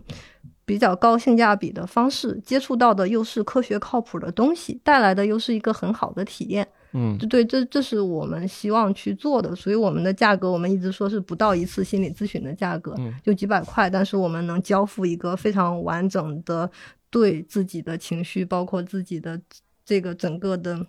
心理健康过程的一个非常系统的理解和训练。对我，我我会有一种感觉是，对，首先是为什么我为什么我特别愿意接触你们，因为我觉得确实你们在解决问题，然后并且在让这个世界变好。然后而且我我觉得这个东西特别重要，就是有，呃，这话说的有点太装了，但但确实就是我看到东西，有些东西是某种角度上说是有点站在我们的。对立面的，就是他宣扬的，或者说他制造焦虑的制造的出来的结果，就不不一定是制造焦虑吧，就是说他他使用之后的结果，嗯，或者说他他在宣扬出来这个东西是是站在反面的，然后他会把人们引导向，呃，就是把把使把使用者吧引导向极端也好，或者说明白盲目，呃，类似这种。对，因为因为我们的关键词是清醒不盲目的，然后对对自己有这种。觉察，就刚才一直在讲觉察这个词，然后去选择自己乐意去做的事情的，对我们，我们是希望能够达到这样的一个目标。我我的理解，你们这个东西就是分为两部分，就是一个是训练，一个是具体的训练，训练这个心理上的肌肉吧，就姑且这么说，就是一套训练方案。对，然后另外一个就是，但是这个训练方案我们设计了，但是行动者是行动的主体，其实是练习者。对。然后另外一个就是改变这个人的认识嘛，就是改变改变一些认识嘛，比如说会通过提问的一些方式，让他认识到自己以前的这个认识方式可能是有些偏激啊，或者说有些有些对自己不够好啊，这样。嗯，对我我们不会讲这个是错的，我们但是我们可以提供出更宽的一种可能性来，或者说一种更灵活的可能性。我我我个人是觉得，如果就是你现在没有处在一个特别糟糕的状态，嗯然后你又希望能对自己进行一些探索和了解的话，你可以使就是直接就使用这个这个产品。然后如果是你可能，比如像我，就这个务必高效的话，我就是 又在心理咨询，然后又在这个用咱们的这个产品，然后就总在走在寻找方法和实践方法的这个我路上。我其实还挺好奇，你最早就是无论是做咨询也好，还是选择我们也好，你那个动机来自于哪里？我一开始是受你们这个宣传语蛊惑，哦，我们我们激发了你的动机是吧？对，说这个一就是比心理咨询便宜，然后又有心理咨询效果。我当时想的就是心理咨询太贵了，我要是能使用你们的产品，不去做心理咨询就好了。我是抱着踢掉我的咨询师的目的再去使用你们，但后来发现就是两种模式还不太一样。对，对，两种模式还不太一样。就是一个是我好像获得了不断了解自己的方法，嗯嗯，然后但心理咨询的那个过程就是还是走在不断自我了解的那个路上。就比如说我在使用你们方法再去自我对话，再去进行自我了解的时候，其实是吃力的。加速你的这这个咨询的过程，对对对对对对对。但是他们不是完全替代的关系。对我确实就是在我不知道是不是受你们这个影响，还是说在咨询过程当中，嗯就是他可能提出一些问题，影响了我的思维方式。嗯我确实会一开始的时候我可能意识不到，比如说嗯我、我现在在说一个我的想法，嗯，然后我可能说了一开始的时候，我是说了一段时间之后，嗯我才意识到我并没有想说这个想法，只是因为我恐惧于去表达我真正想说的另外一件事情，嗯，我在用这个去搪塞时间。嗯嗯嗯，然后有有这种觉察，说明你那个内心的那个观察者的那个小人儿相相当发达了。对，然后就是后来后来我后来就是会进入到一段时间会比较痛苦，就是我直接就，比如说在跟他咨询的过程当中，可能我就。有一段时间就不说话了，因为我意识到我想说的东西可能都不是，就是我、嗯我现在脑子里边要说的那些东西，都不是我真正想说的。某种程度上都是我觉得要么是可以医疗的，嗯，要么就是我最近觉得可能会代表着比较大的变化，但其实它未必是我真正关注的。这个问题。但是我听你这么一说，我会觉得你好像就是从一开始，从做这件事儿一开始，你就是那种很愿意、就很开放的，愿意去探索自己的这个东西。其实不是我们通过说服的，这是你已经 ready 的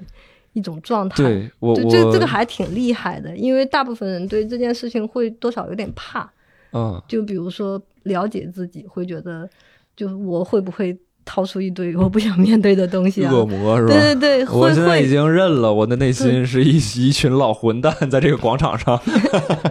四处宣泄各种想法和黑板报，类似于对，其实这个事儿一点儿都不可怕。我们最近嗯。也，我我自己自己也在聊一些，就除了你之外，还有一些就我们的老朋友，就是暂停实验室的老朋友，就练了嗯。很多期的。嗯。然后我发现确实有这样的一个共性，就是大家相对来说都是人群中比较愿意开放和尝嗯。试，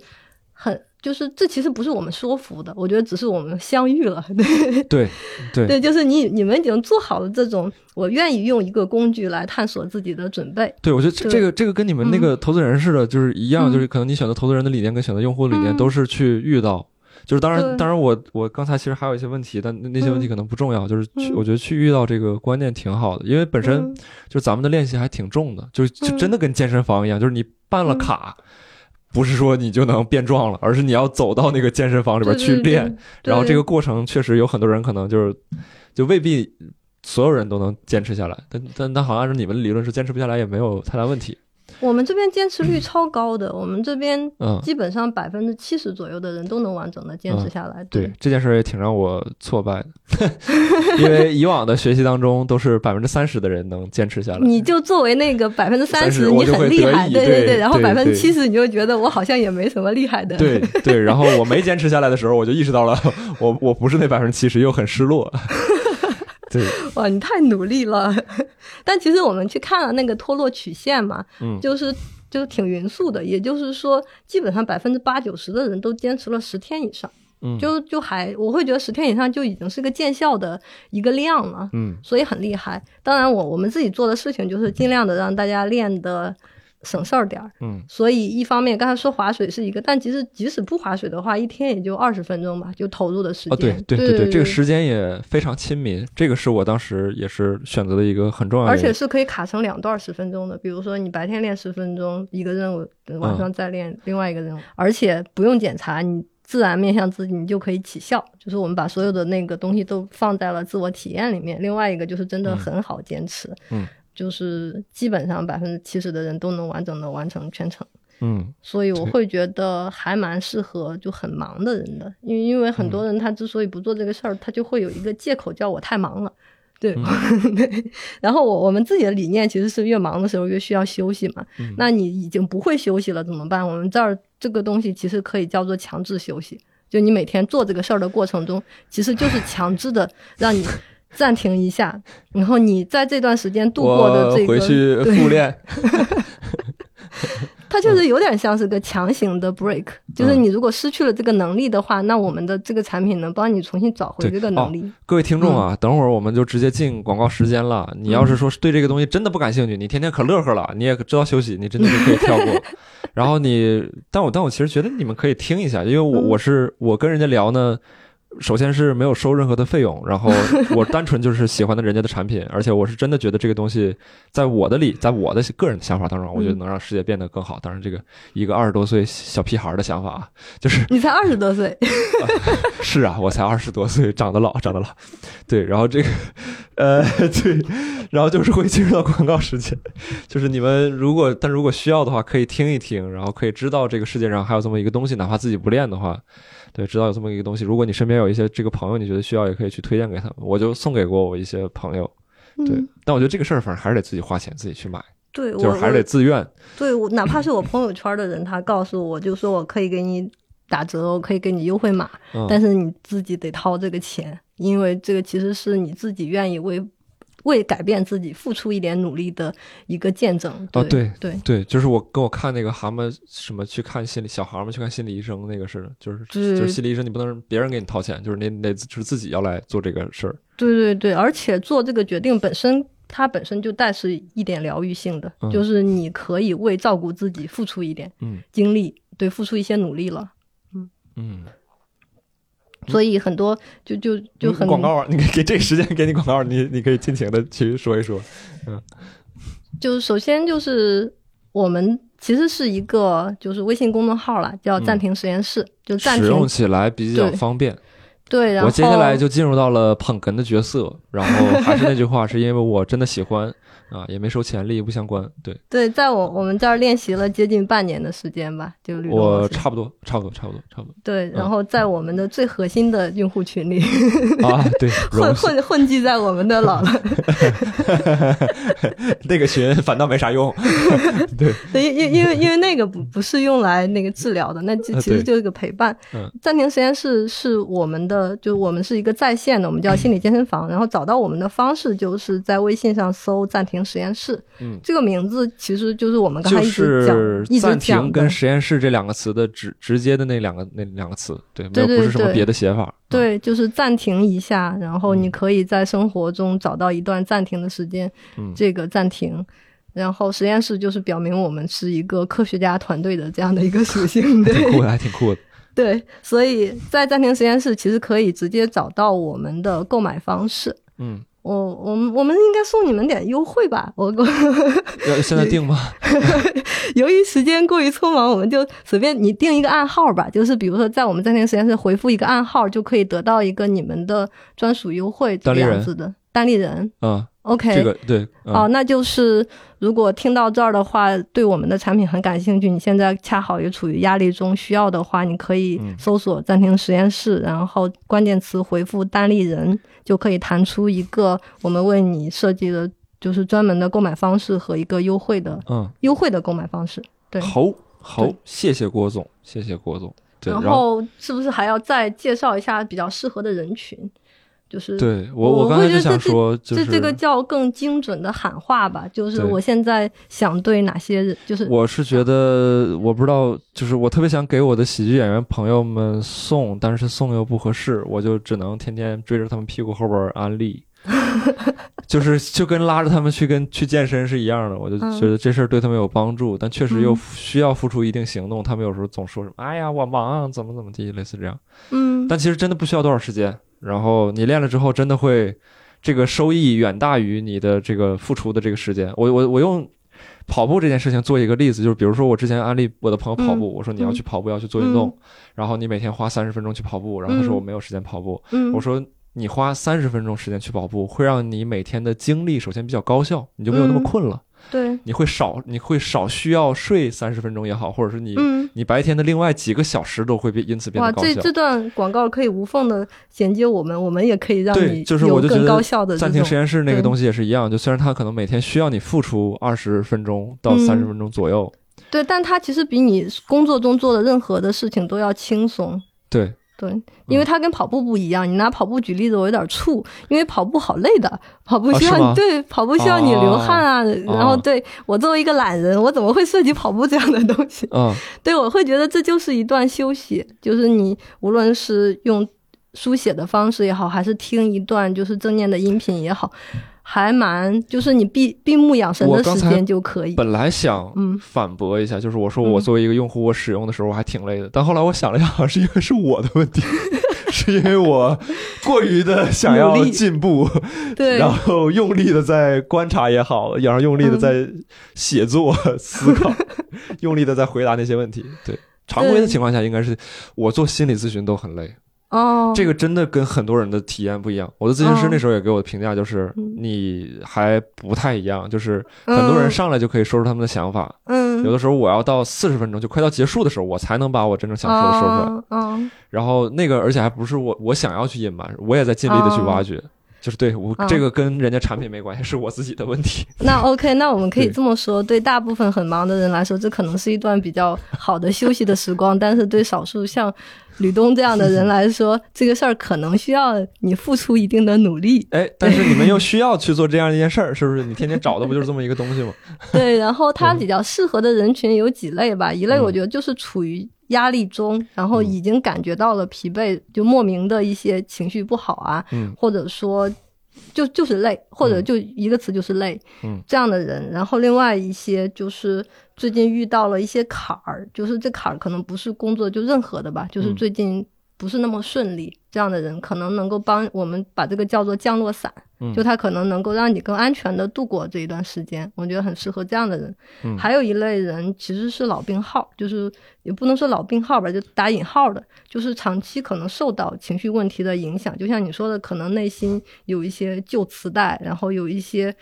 就是你说就是在人家听不懂，对，就是就是比较慢性的这种长期的，不是因为某个具体的事儿，可是你就是觉得自己。比较脆弱，比较容易情绪化，然后比较容易焦虑和抑郁这样的人，那对对这样的人来说，我们其实提供的就是一个日常的支持和训练的系统，它能够它起到的其实是一个有点像附件的作用，它可它是不能代替药物和心理咨询的。如果你现在处于一个急性的就问题比较严重的状态，对，我们肯定第一推荐。你要是想自杀的话，你得对对对。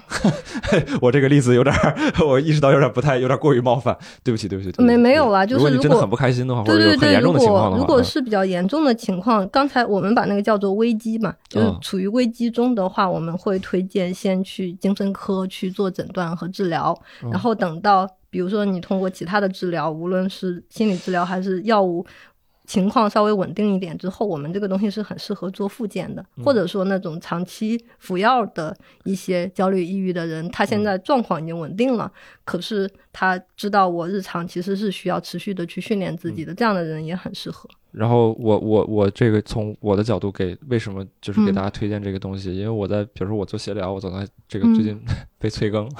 然后我看到有些人说什么协聊是我的快乐，每日的指望。嗯啊，如果真的是这样的话，这个这个趁早你该去做一些练习，或者是怎么样，就是绝对不应该某一档节目是你这个唯一的快乐，这个肯定不是这样。然后再有一个就是我接触到一些朋友，他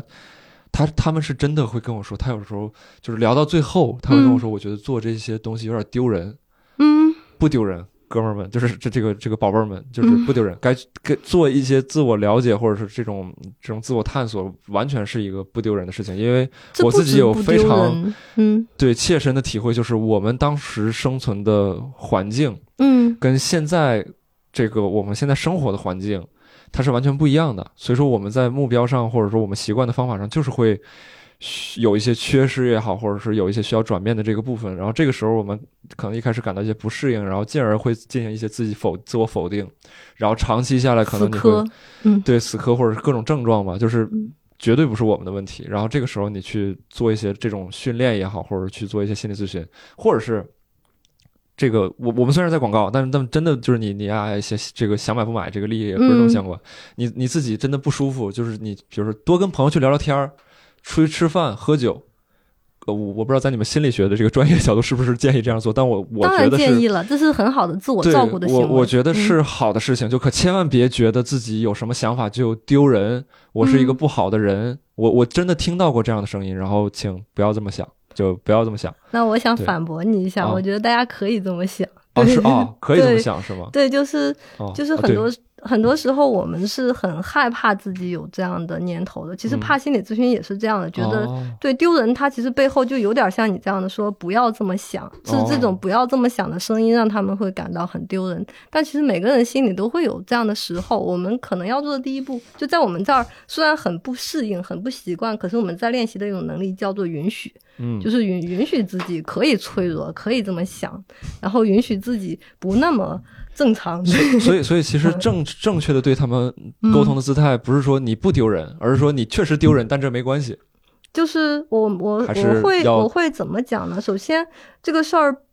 就是这个事儿，它其实是一个非常需要勇气的事情。嗯，所以如果去求助的话，包括我观察到了来到我们这儿的人，他们真的是出乎我们想象的优秀和。我们叫高功能，就是就是很厉害的一群人，然后包括 包包括为什么用很厉害可以描述？你要说高功能，没事没事没事，高功能是是是，它就是基本上等同于很厉害吗？还是说它有别的？就是就就我想说的就是，这是一群非常聪明、上进、努力，并且很擅长去照顾自己的人，因为寻求帮助本身也是一种照顾自己的方法。明白。对，然后恰恰是那些在这个时候。就是害怕，然后不愿意去表达，然后不愿意去求助，这可能是一种不太会照顾自己的表现。所以这个事儿它本质上不是丢不丢人，它是另外一个反面，就是这是一种非常牛逼的行为。简单的说，对，它是一种非常牛逼的行为。对，它一点都不丢人，而且这确实确实是人群中的少数。我们看到说美国的数据啊，就是出现心理问题之后求助的比例大概是百分之五十左右。嗯，中国是百分之九点五。对，其实是大家的意识不够，就是可怕的不是问题，是意识不到自己有问题了，或者意识到自己有问题了，不知道可以解决，嗯，这个才是更可怕的。所以我其实想要喊话的，就是说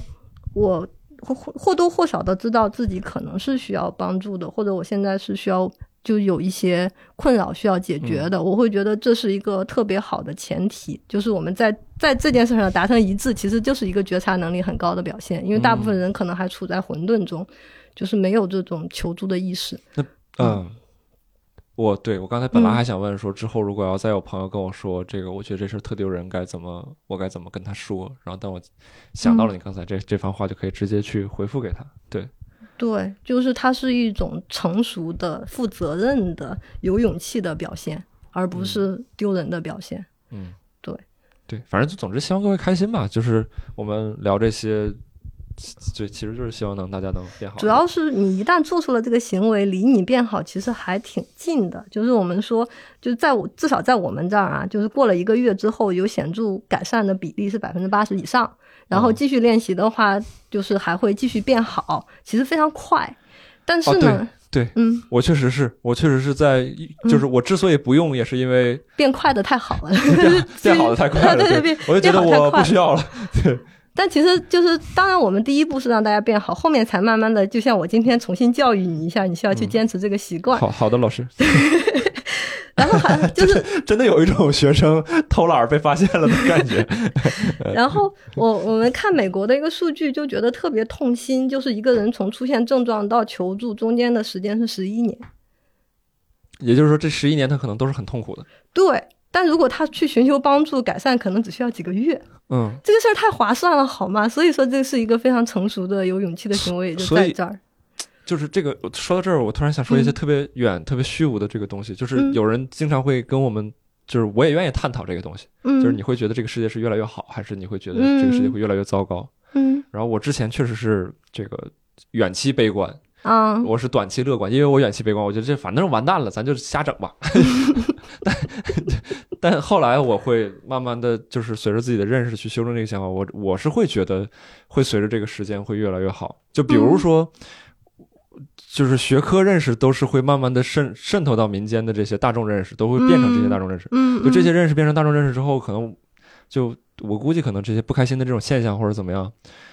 就会变成一些很平常，比如就好像你感冒了一样，就是说，嗯，你感冒了，那就去吃药。然后，那你如果不开心了，你可能就要去自己关照一下自己，或者是怎么样。嗯，对，就变成很平常的一个事情，就它可能有点像这种阿司匹林这种东西的一个。对，对我会觉得其实是好的事情，因为我因为我在做这个工作，嗯，我身边的同事也好，我能接触到的呃这个听众也好，或者是用户也好，嗯，就是不开心的人确实很多，确实很多，我能看到的这种现象。嗯，我还发现了一个一个特别神奇的点，就是我们其实有对比过，就我们的改善效果和美国人的改善效果，然后发现我们的效果更好。我其实不是特别相信，完全是因为我们做的更好的原因。我我会自己内心会有一种感觉，就是这可能对中国人来说是一个缺失的一课，就是就是这些东西可能有一些基础的知识。对那些比如说心理系比较发达的，比如说他们电影里面都会讲心灵奇旅啊，讲头脑特工队啊，这些就是基础的心理学知识的这样的一个文化来说，好多东西不需要前期教育了。可是在中国，这样的 A、B、C 级别的这种跟自己相处的知识，大家都不知道。嗯，所以那个变好变得特别迅速，迅速到感觉就是从零分提到六十分这种感觉。对对对，就是从就我们真的是在做一个让人从零分到六十分的这样的一个事情。你会觉得很多东西并不是我们做的很好，是因为大家太需要它了。嗯，对我我真的会有这种感觉。所以就是 就是一开始那个数据好到就是让我们自己都很难相信，后面通过我们的一些访谈或者怎么样，我们发现原来是这样。就是比如像你这种受教育程度很高，然后在文化圈的顶流，然后的，哎，这什么什么毛病？这是我 不是吹捧，我，就我就是对对对对。当然，好多东西你也不知道，对，就就是对对心理学来说是 A B C 的东西，认识也都是错误的。比如说刚才我跟他们说，我以为我说这件事情不丢人是在帮到他们，但其实反倒形成了对他们的这种对对评价或者是压迫。我我现在确实也能感受到，就是比如就类似于我刚才那个行为，我在网上也能看到一些。对，大家对抑郁症就是充满了同情的眼光。嗯，对对，就是就会会觉得很可怕，但其实不知道说这一这个事儿极其高发，二它只是一个阶段，三就是其实它是很好去就是这也是我回到最开始说我不愿意表达的一个原因，就是我后来发现很多东西是我的很多认识是错的。然后倒也不是说有多少人能听着吧，但是有人会能听到，嗯嗯，然后你就特别这个不好意思，就是 就觉得我在。叭叭些什么？就是我在广播些什么东西。对，但是从另外一个视角，你把它表达出来了，你更有机会知道它可能是错的，从而啊 更接近那个对的东西。对对，我知道对的之后，我就必扫之就这个太努力了，我就不告诉别人，全程感觉到你的努力。对，就是总觉得有很多事情还没做。对，对我我们其实特别容易帮到的就是很努力的人，因为很努力的人会特别努力的学到这些东西。啊，对对对对，他在这个训练营里。也会很努力，对，收收益也会很大，对。还有什么你要广告的吗？广告的差不多了吧？我没了。对对对，我我觉得讲的还蛮蛮多的，也希望说就是能够让那些真正需要的人听到，就是我会觉得听到就够了，其实就是一个对上的一个过程。嗯嗯，对对对对，嗯，这个这个这个这个事情就。希望对大家有帮助吧，希望对大家有帮助。我总觉得大概率对大家有帮助，就我们不承诺百分百有帮助，嗯，我们只能说从过去的经验来看，百分之八十有帮助。对，因为我觉得开心是一件很重要的事情。对，然后之前我跟暂停实验室联系的时候，我也会说，就是我们喜剧其实是一个制表的过程，就是你来的时候你开心这一晚上，嗯，但是那些嗯。问题是存在的，我们也没有教给你解决问题的办法。对，有的时候它甚至是一个逃避的港湾，对，就是甚甚至会形成落差，就是你开心完之后，你会发现，哦，fuck，就是我第二天嗯。又这么这个不爽，呃，对对对，因为很多时候回避是为什么说寻求帮助是个很牛逼的行为，是因为回避是让问题变得严重的一个很关键的一环，就是因为你回避背后有一个假设，这个事儿真的很可怕，我解决不了，嗯所以我才去回避的。那这种假设会让你觉得自己越来越不够厉害、不够强，解决不了问题。你一旦勇敢的去直面了，你会发现这啥事儿啊，很容易就解决的。对，但是大家就是会怕。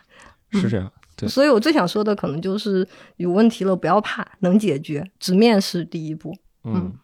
好，那以上就是我们本期的全部广告内容。然后 我最后之所以是全部广告内容，因为我刚才刚才有两个问题我没问，啊，这个啊还是我心中执念特别 重的一部分。哦，就比如，说，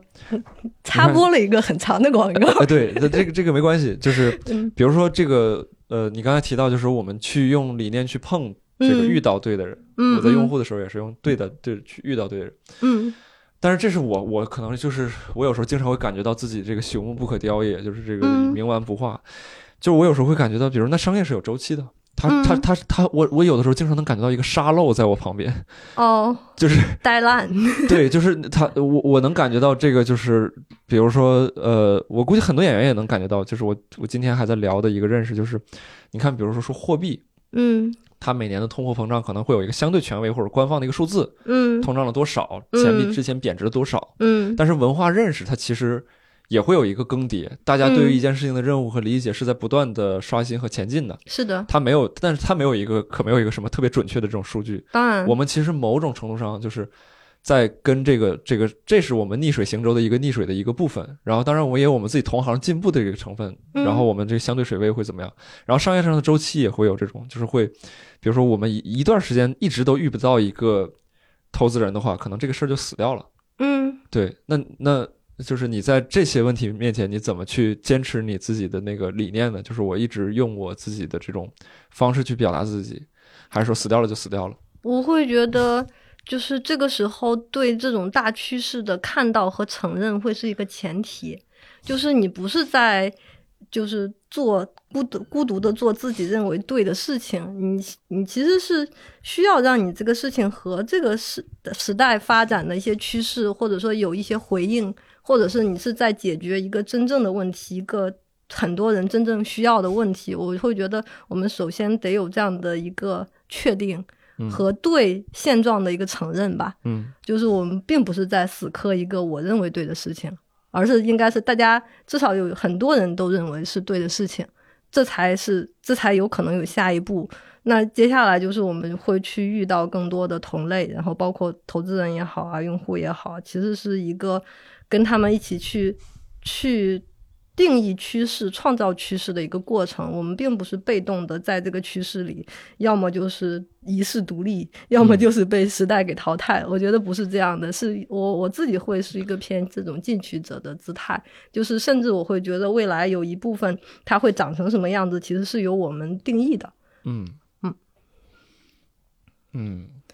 但是我确实也会有一个焦虑，就是如果错过了，比如说某一个机会点，比如说在今年没有拿到钱或者怎么样，我们会不会因为涨得太慢，然后被别人怎么样？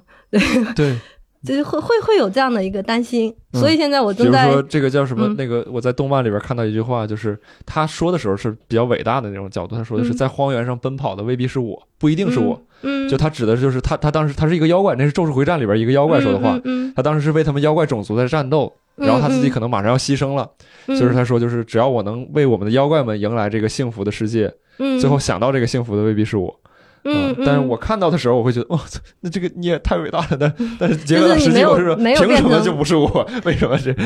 就是很多人说你没有变成一个先驱，你反而变成了一个先烈，对就是对对对对 就那种感觉。对，就是就是你说的，比如说别人做的更大了，或者是嗯自己就跑着跑着就开 开拓开拓市场就挂掉了，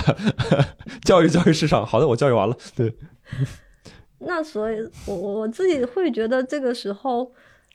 确实得去团结那些尽可能多的人，然后让你的势能变得足够大，然后尽量的做到无可替代性，或者说你的眼光要足够前瞻，你是成为那个领导趋势的人等等，其实是要去做这些的，不是在埋头做事情，是要看这个世界现在长什么样子的。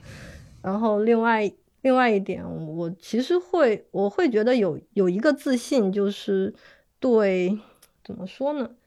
就是一种非我莫属的自信吧。就是有我相信其中有一部分事情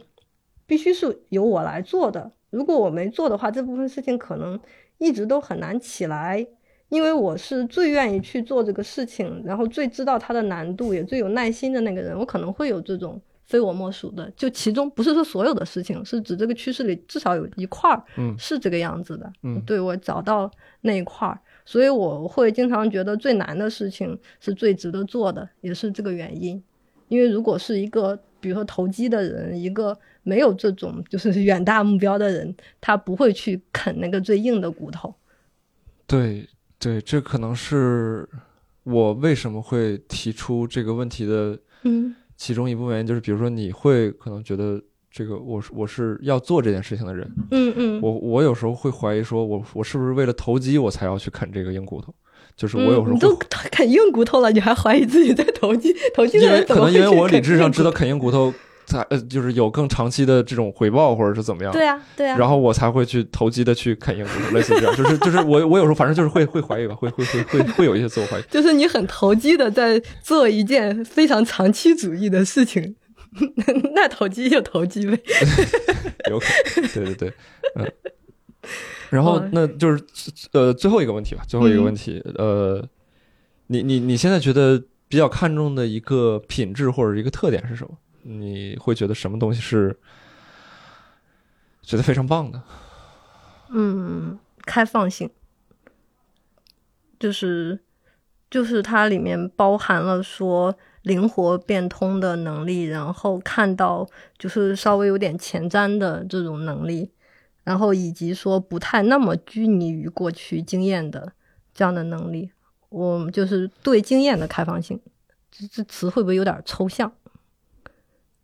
不抽象，嗯，呃，我我想想，我我能不能理解为，就是说不会受到一些，呃，概念也好，或者方式也好，或者方法也好，或者是权威，类似于等等种种的这种东西吧，就是，嗯嗯嗯，呃，相对比较灵活变通的围绕着这个目的。对，我是用我自己的眼睛看到的现实，而不是通过一些刻板印象啊，或者过去的经验或怎么样的去做下一步要做什么的判断。这种开放性就是基于当下反映当下，可以这么说。对对对对对，我会觉得这个能力我还蛮看重的。然后，就这个能力里面还有一个隐含，就是就是我会觉得开放性比较高的人会比较接受。不那么主流，不那么正常的事情，并且不会认为这是有病。嗯，对对对对对，嗯，就是不依赖定义嘛，就是对对对。然后有的时候我们说到那个，比如说心理健康什么的，看就是包括脱口秀大会上，你会说，哎，人人多少都有点病。我听了这句话，我会觉得不太舒服。就是你为什么要把那个称为是病呢？就是你可以说人人都会有一点特别的，就是少数。就少数的非主流的，甚至你也可以叫做，这么说要解释很多，就是就是说有点不正常的部分，你也可以这么说，就不正常的。因为在心理学里，就是我们我们有一个学科就叫异常心理学，其实它研究的就是这心理病理学的东西，但它用的是 abnormal 这个词，嗯，就是它只是把这个定义为异常。但异常里面也包括了天才的部分，对他，他只是跟人不一样，对，就是可能我对各位听众听到这儿，可能觉得异常这个词就又是一个贬义词，但其实在人家这儿就是一个形容的中性词语。对，因为我们公司的名字叫各色嘛，各色在北方话里不就是 奇怪的意思？哦，对，奇怪，奇怪这个词也很好。嗯，奇怪这个词你会觉得贬义吗？我不会，我不会，但我我不会，我知道没有意义。对很多人，我知道很多人还是还是会的，就是。呃，或或者说，这个某种程度上，喜剧也依赖于评价。嗯嗯嗯。啊，嗯，对，有点这个意思，就是说，如果真的有一天完全没有评价的话，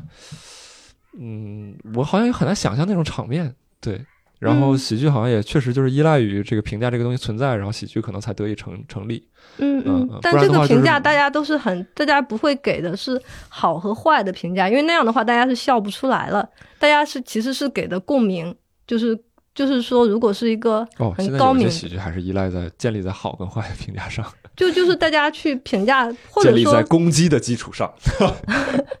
我我是这么理解的，就是那些很很。容易有很好的效果的喜剧，它的那个第一层的，它不是好坏，嗯，就当然你可以根据大家的这种有没有打动打到人啊之类的这些东西，最后给他一个好坏的标签。可是那个是下一步的事情，它的第一层就直接跟人心沟通的部分，它其实是去找的那个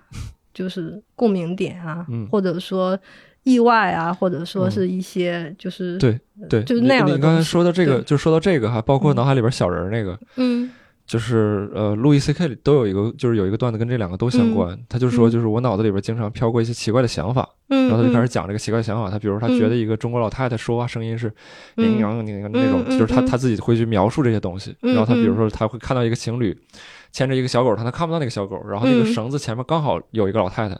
他会觉得。这类对这这对情侣在遛那个老太太，嗯，他说他会想说在哪儿能买到这样的一个老太太，就是类似这种，就是对他他但这个这个想法也是，也就是那个段子也是好笑的，在现场也是非常非常棒的，嗯，那可能确实就是在这个内容当中没有任何好坏的部分，嗯嗯，没有说什么我我。他就是他，可能只是觉得自己稍微有一点点奇怪，会有一些奇怪的想法，但可能他的描述当中未未没有对这个奇怪有什么评价，说我觉得这个东西不好，或者觉得这个东西多么好。对，就关于奇怪的一个悖论，就是你一旦把一些奇怪的东西讲出来，然后你会发现有些东西并没有那么奇怪。啊，对对对对，是这样，是这样，是这样。嗯，我们今天有很多这种仔细琢磨还挺有道理的。屁话，为了削弱一下自己的权威性，嗯，那我就没有什么问题了。你有还有什么想聊的吗？嗯，好像没太有了。嗯嗯，好，觉得聊的时间还蛮长的。好，对我们开场也用了一些时间，然后对聊了一些乱七八糟的事情，也给各位推荐了暂停实验室。这个产品，如果有兴趣的话，可以去搜索这个公众号“暂停实验室”，然后在他们的这个公众号里边回复“单立人”，啊，也是我们临时 做、临时起意想了一个暗号，然后会有一些专属于我们组织的这个折扣，然后这个最终目的还是希望大家开心，也没有什么利益相关，嗯，啊，然后如果能帮到各位，这个也算是我们单立人在这个现场喜剧方面 做出了一些其他的这个卓越贡献。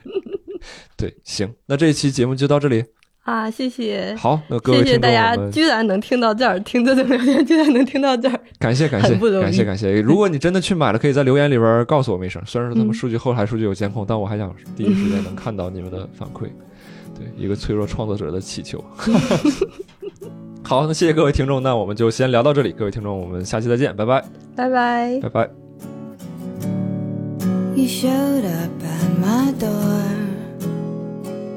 Restlessly in search of something I can offer. You pled for something more. And I'm too scared to tell you what I want. Cause when you come around, I go way far down. I sink ever deeper now. Yes, I go low. Something in the way that I loved you in my day. And I'm too ashamed to say that now I just don't. And I don't wanna die alone.